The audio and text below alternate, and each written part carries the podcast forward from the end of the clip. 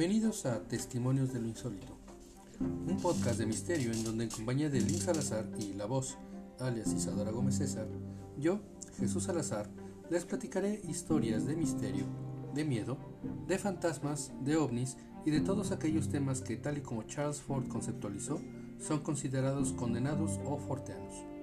Condenados porque por su extrema extrañeza se prefiere ignorar antes de tratar de entender su naturaleza para encontrar una explicación racional.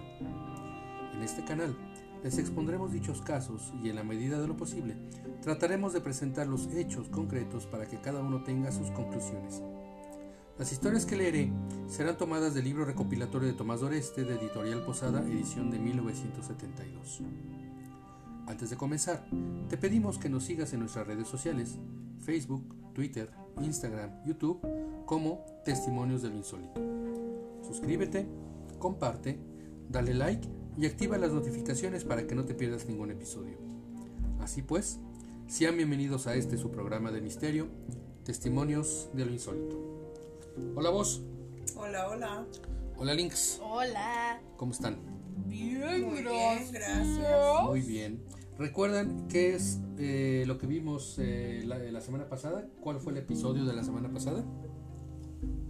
Sí. Sobre. ¿Con qué historia empezamos? ¿Recuerdan?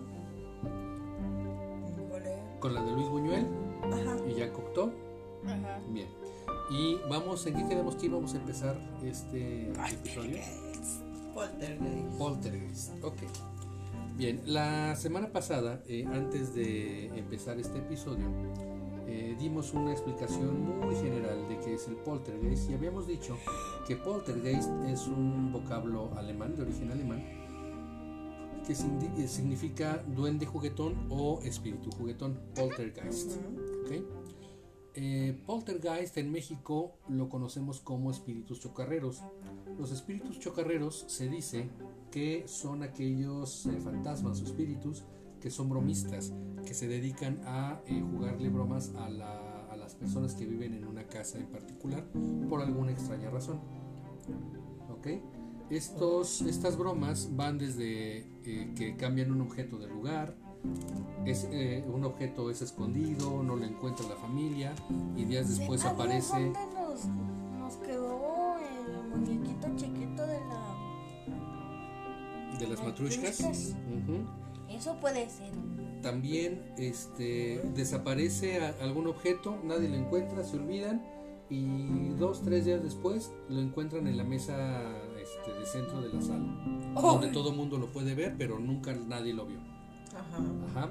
Hasta voces que escucha la familia, ruidos, incluso aportes que se llaman así a objetos que aparecen de la nada y que, y que la familia es capaz de atestiguar, como por ejemplo, estamos hablando tranquilamente sin hacerle daño a nadie y de repente cae una piedra aquí adentro. Y cae una piedra del techo. Es decir, es imposible que caiga una piedra del techo, sin embargo, se materializó una piedra y cayó este, desde el techo y todos la vimos, pero no pudo haber forma de que alguien lanzara esa piedra hacia, hacia la casa porque cayó del techo. ¿Ok? Ajá. Eso se llama aporte. ¿Ok? Entonces estos son algunos... eh, eh, este fenómeno, poltergeist, tiene algunas, eh, algunos de estos fenómenos relacionados. ¿Cortes? ¿Ok? Entonces empezamos. Un fenómeno llamado poltergeist. Hoy en día, los que se dedican al estudio de los fenómenos parapsicológicos están convencidos de la existencia del poltergeist. Con esta palabra alemana que equivale a duendes juguetones, se designan ciertas manifestaciones inconscientes producidas por adolescentes que todavía no poseen una personalidad definida. Hasta hace muy poco, mucha gente creía que estos fenómenos eran originados por fantasmas o espíritus del más allá. Pero esto no basta para explicar algunos casos sucedidos en Italia no hace mucho tiempo. Una de las explicaciones más eh, extendidas, una de las explicaciones racionales, científicamente más aceptadas y más extendidas de la naturaleza de los poltergeist es precisamente que son este, manifestaciones producidas por la mente de, de adolescentes que todavía no tienen muy bien formada su psique. Es decir, tienen algún problema psíquico algún problema emocional muy fuerte y la única manera que, que- tienen para expresar lo que están viviendo o lo que están sufriendo en ese momento los adolescentes es a través de deseos inconscientes de algo muy fuerte y estos deseos inconscientes se manifiestan en eh, movimientos, ruidos, etcétera, etcétera. ¿Ok? Ok. Eh, esto es lo que la ciencia dice con respecto a la explicación de los poltergeists. Sin embargo, hay algunos fenómenos o algunos testimonios de algunas situaciones que se han presentado que no es tan fácil explicar de esta manera. Como por ejemplo, el caso de las hermanitas Mateo. En 1958, las niñas Alida y Santina de Mateo, que tenían 12 y 10 años respectivamente, fueron protagonistas de un caso de duendes en el pueblo de Omiñano, según declaraciones de sus padres que corroboró el médico del pueblo, así como el maestro de la escuela rural, Angelo Rotoli. Desde un lugar desconocido llovían piedras, de todos los tamaños en presencia de las dos hermanitas, sin causarles ningún daño. Al sargento primero de carabineros le cayó una en la cabeza. Llamó la atención el hecho de que cuando las niñas dormían juntas y tenían un sueño agitado, los fenómenos se intensificaban. Las piedras caían entonces con mayor violencia como si reflejasen las incidencias del sueño. Un enviado de la Società Italiana di Parapsicología realizó una investigación y los resultados se publicaron en el boletín de la citada sociedad. No pudieron dar ninguna explicación, solo dijeron que se trataba de un caso manifiesto de poltergeist. A corta distancia de la ciudad de Turín, se produjeron en 1952 dos casos similares que atentaban contra las leyes físicas. También en este caso intervino una adolescente. Era María Teresa de 14 años, rubia, de ojos verdes y semblante pálido, a cuyo paso se movían los objetos. En 1956, una su- sucesión de incendios en casas de campesinos de la región de Sherna hizo sacudir al representante de la ley y hasta al jefe de policía de la provincia. Lo curioso es que solo ardían los colchones y nada más. Interrogaron por fin a una niña delgada y morena de 12 años que siempre estaba presente en los incendios. La interrogaron a pesar de que en todos los incendios se vio siempre acompañada, porque en cierta ocasión se le ocurrió decir, no sé por qué será, pero cada vez que veo una cama aparece el fuego ante mis ojos. Ay, Dios mío. Hasta hace, hasta hace un par de siglos, tales palabras hubieran sido prueba suficiente para enviar a la hoguera a una mujer acusada de bruja. La escoba que barría sola. En 1959, una sucesión de incendios atrajo la atención general hacia la comarca de Aspio, en la provincia italiana de Ancona. Y dos años más tarde, los amantes de lo insólito se entusiasmaron con las noticias procedentes del pueblo de Brembate, donde se producían hechos inexplicables. En casa del señor Giulielmo Locatelli se hablaba de una escoba que trabajaba sola, de los cajones de una cómoda que se abrían de golpe y volvían a cerrarse sin ayuda de nadie, de inquietos colchones que preferirían estar erguidos, de jarrones que caían por sí solos sin romperse y, por supuesto, no faltaban las piedras que entraban por las ventanas abiertas y se posaban sobre los objetos con toda suavidad, después de describir increíbles trayectorias. Esto se producía a plena luz del día y a veces en presencia de los atónitos vecinos que se hacían señales y atribuían al propio diablo todo cuanto sucedía en su pueblo. Se le recurrió al señor cura y después de sus inútiles esfuerzos para ahuyentar a los espíritus malignos, los fenómenos desaparecieron cuando una jovencita que iba a diario a la casa para ayudar en las tareas domésticas renunció al empleo. Dijo que estaba cansada de ver tantas cosas raras que la llenaban de pavor. De todas partes la expulsaban. Una joven de la, religión de, Cala- de la región de Calabria, casada y madre de dos hijos, decidió en febrero de 1955 trasladarse con estos al pueblo de Saint-Jean-de-Maurienne en los Alpes franceses, donde trabajaba su esposo. Tal vez las dificultades de ambientación agudizaron algún trastorno latente de Teresa Costa, pero el caso es que al llegar a su destino comenzó a sentirse mal y a sufrir ocasionales desmayos. Cada vez que perdía el sentido, los objetos domésticos comenzaban a danzar de un lado para otro. Servilletas y toallas flotaban en el aire como si fueran banderas y las paredes parecían sufrir fuertes golpes.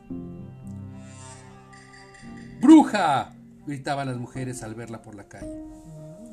Teresa, en compañía de su familia, tuvo que abandonar pre- apresuradamente el pueblo de Saint-Jean y se trasladó al vecino de Saint-Julien. pero continuaron manifestándose los fenómenos, y con ellos los, las protestas de los asustados vecinos. El cura del pueblo se interesó en el caso y también el médico. Llegaron periodistas de todas partes atraídos por los extraños poderes de Teresa. El cura declaró haber visto una eh, cafetera que ejecutaba piruetas en el aire, hasta que por fin se volteó y derramó su hirviente contenido. Según el testimonio de un periodista italiano, Vero Roberti, una cacerola se puso a volar de pronto y fue a estrellarse contra la frente de Freddy Russell, enviado especial de un periódico londinense. Tal vez fue una protesta inconsciente contra la invasión de tantos periodistas. La joven calabresa hubiera sido expulsada también de Saint Julien de no haber ingresado en un hospital donde médicos capacitados, conocedores de la naturaleza humana, formularon un doble diagnóstico. Enfermedad mental complicada con poltergeist. ¿Quién mordió a Clarita? La pavorosa experiencia sufrida por Clarita el 10 de mayo de 1951 fue catalogada por los psiquiatras como una forma muy poco común de poltergeist.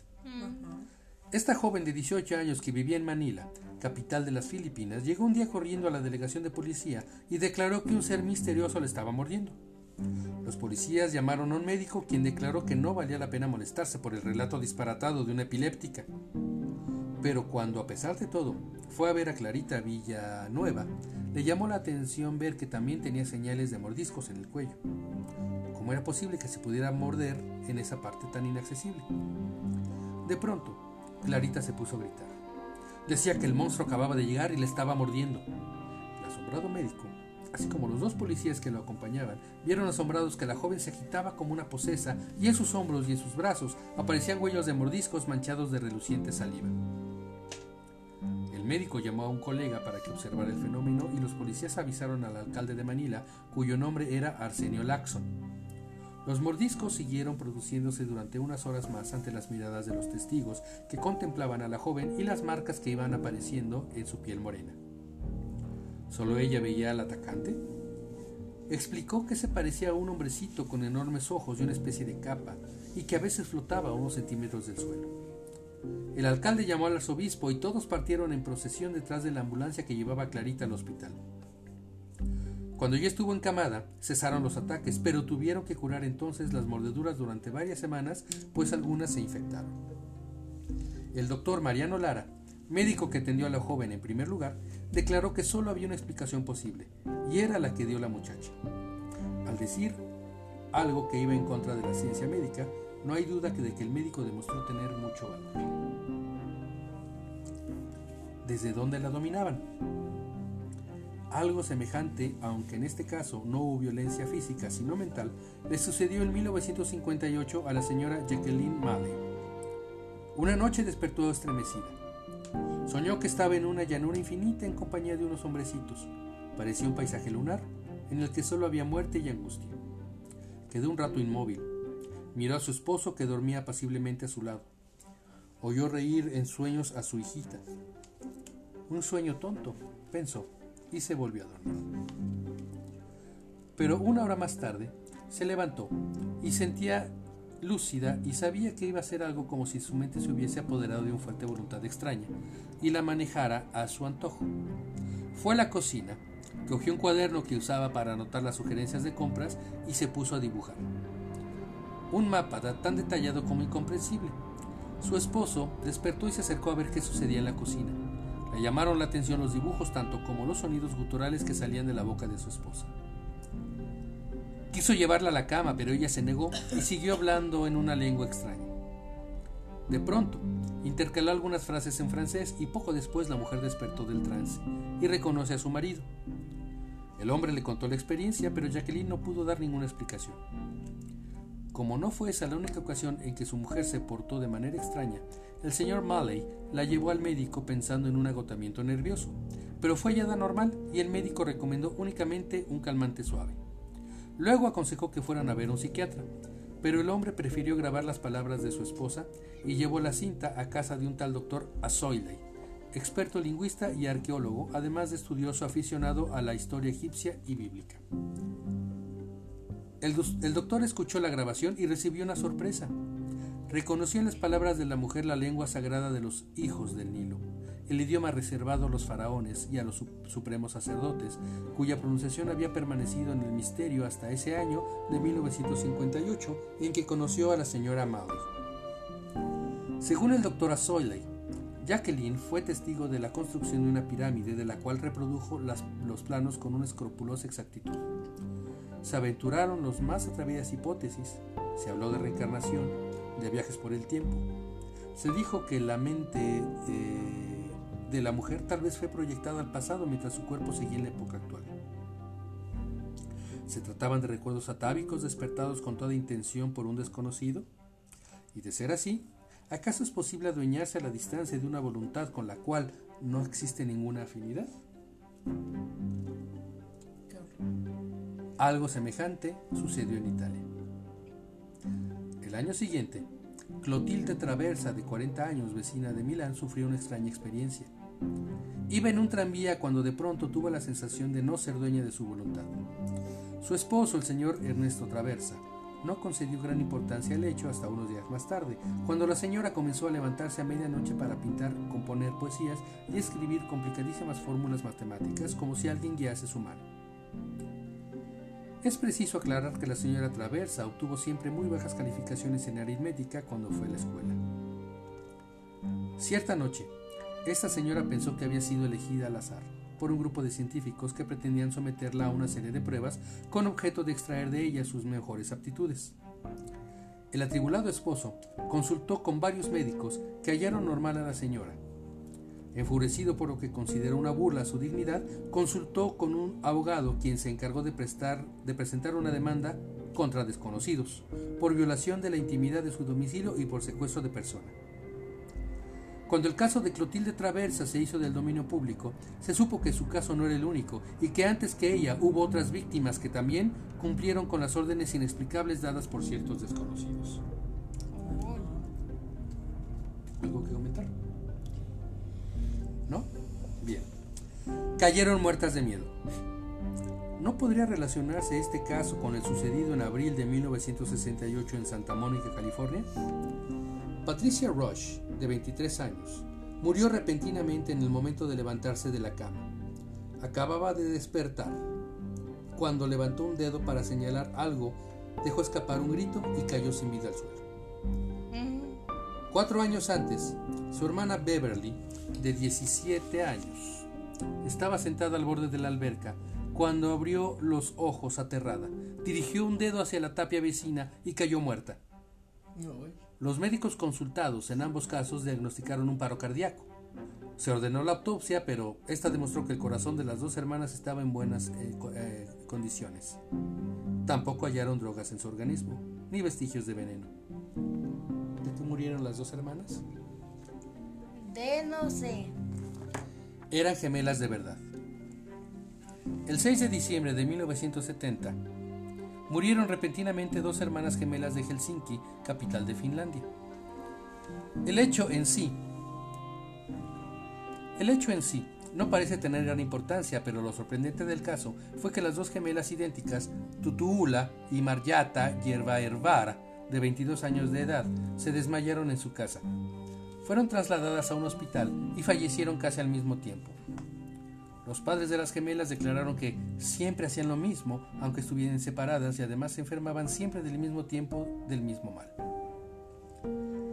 El doctor de la familia manifestó que por el momento es imposible determinar la causa de las muertes, pero estoy seguro de que se trata de una simple coincidencia. Tiene que haber una explicación genética o bien fueron envenenadas. Ulla Griffenberg, profesora de genética de la Universidad de Helsinki, ofreció otra posibilidad. Cada una murió de terror al enterarse del inminente fallecimiento de la otra. El servicio médico forense se encargó de la autopsia, pero esta nada reveló. Nunca se logró averiguar la verdadera causa de las dos muertes. Con respecto a los gemelos, se dice que tienen muchas conexiones y que sufren. Sí, se conectan con la mente, con el Con todo lo que se te ocurra. O sea, no es con una cosa, es con varias. Ok. Entonces puede ser que, que sí se, se hayan eh, comunicado Puede ser. y que la una se murió de terror al saber la muerte de la otra. Sí, sí puede ser. Ok. ¿Vos O sea, puedo. es posible la levitación? Pues sí. Es posible. Yo digo que sí es posible. ¿Links? Yo digo que no sé, Se, se presenta mucho con los este, poseídos. poseídos. Ok. Es imposible la levitación. Y sin embargo, Es imposible. hay numerosos testimonios sobre santos que en algún momento de su existencia se elevaron en el aire, desafiando las leyes físicas. Todos fueron místicos contemplativos y caían fácilmente en éxtasis. Y parece que el requisito indispensable para que levitaran era que pudieran lograr ese éxtasis, esa entrega completa de los sentidos. Los siguientes casos históricos contaron con testigos. Tal vez puedan ser puestos en tela de juicio sus declaraciones por exceso de entusiasmo o de veneración al santo, pero no hay duda de que eso fue lo que vieron o creyeron ver. Empecemos con el venerable Antonio Margil, franciscano que vivió en México y en Guatemala a comienzos del siglo XVIII. El título de venerable indica que no se trataba de un santo demasiado grande. Los milagros del padre Margil fueron asombrosos al decir de sus contemporáneos. Vale la pena conocerlos. Sucedió en el Priorato Franciscano de México una mañana. El padre Jerónimo García bajaba a la capilla para llamar a la primera misa cuando al penetrar en el santuario sintió una violenta corriente de aire que parecía venir del campanario. Se acercó para descubrir la causa y entonces vio al padre Margil allá arriba, con los brazos extendidos, dando vueltas cerca del techo a velocidad increíble. No nos parece posible que el padre García inventara esta historia, a no ser que quisiera cubrirse de ridículo. Los vuelos de San Pedro. Este San Pedro de Alcántara, reformador de los franciscanos, fue un hombre cuyos gestos y acciones fueron observados por los fieles. Los testimonios de sus levitaciones son numerosos. Se le vio elevarse hasta unos cuatro metros y a veces tocar el techo. También fue visto volando sobre los árboles o pasar por entre las puertas con los brazos extendidos. Lo más curioso era que cuando el santo entraba en éxtasis y se elevaba en el aire, lanzaba gritos horribles que asustaban a los demás religiosos. Y los vuelos del increíble Cupertino. En cuanto a San José de Cupertino, su vida es un desafío al sentido común. Volaba igual que nosotros caminamos. A veces se le ocurría agarrar a alguien y llevárselo para arriba. En la ciudad de Asís, patria de San Francisco, donde vivió en 1639 a 1653, era tenido como un santo excepcional. Estando de paso por la ciudad, el embajador de España quiso ver a José en su celda. Después de hablar con él, el, el diplomático regresó a la ba- basílica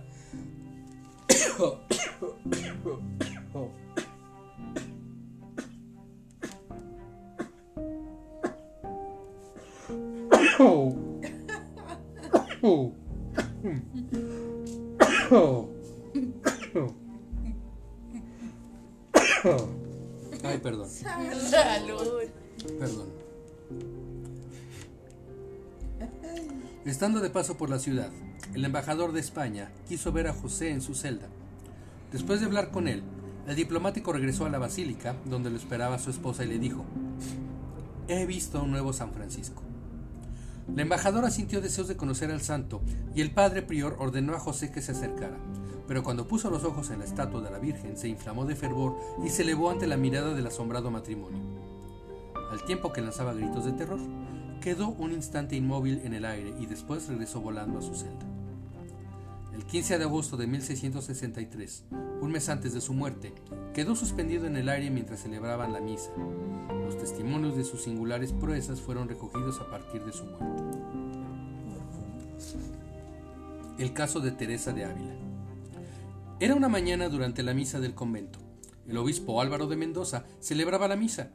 Llegó el momento de la comunión que el religioso distribuía a las monjas a través de un orificio abierto en el muro, al otro lado del cual estaban ellas aisladas del mundo.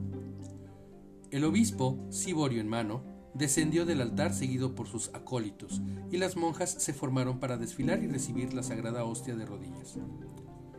En el momento de presentarse Teresa, ante la abertura y cuando se disponía a hincarse, una expresión de felicidad casi celestial apareció en su rostro iluminado, a lo que sucedió un grito de pánico. Y mientras el obispo le tendía la hostia, la monja se elevó y desapareció hacia arriba. La escena ha sido contada por varios testigos, cada uno de ellos por separado y también por la propia Teresa en su autobiografía. Intenté resistirme siquiera un poco, pero parecía que una fuerza bajo mis pies me elevara en el aire. Confieso que me asusté, sobre todo las primeras veces, cuando el cuerpo se alza, los sentidos siguen la alerta, y como no perdí la calma, fui capaz de ver qué estaba sucediendo. El obispo Yepes, que fue testigo de una de esas levitaciones, quedó impresionado con la angustia sufrida por la santa. Un día que acababa de recibir la comunión y sintió que la cometía el éxtasis, la santa hizo un esfuerzo desesperado por resistirse e intentó en vano aferrarse a los barrotes de la reja. Otro día, cuando fue acometida por sus crisis, en el coro se agarró a una alfombra que subió con ella. Es evidente que a los ojos de los testigos todo resultaba incomprensible y opuesto a la gravedad de un auténtico sentimiento religioso. Había algo de grotesco en el espectáculo de una santa mujer que alcanzó la cima de la espiritualidad que se aferraba gimiendo a una reja para, echarse, para no echarse a volar. Y este fue el final del capítulo dedicado al sexto sentido. Muy interesante. Ok, algo más que decir. Eh, algo más que decir. Eh,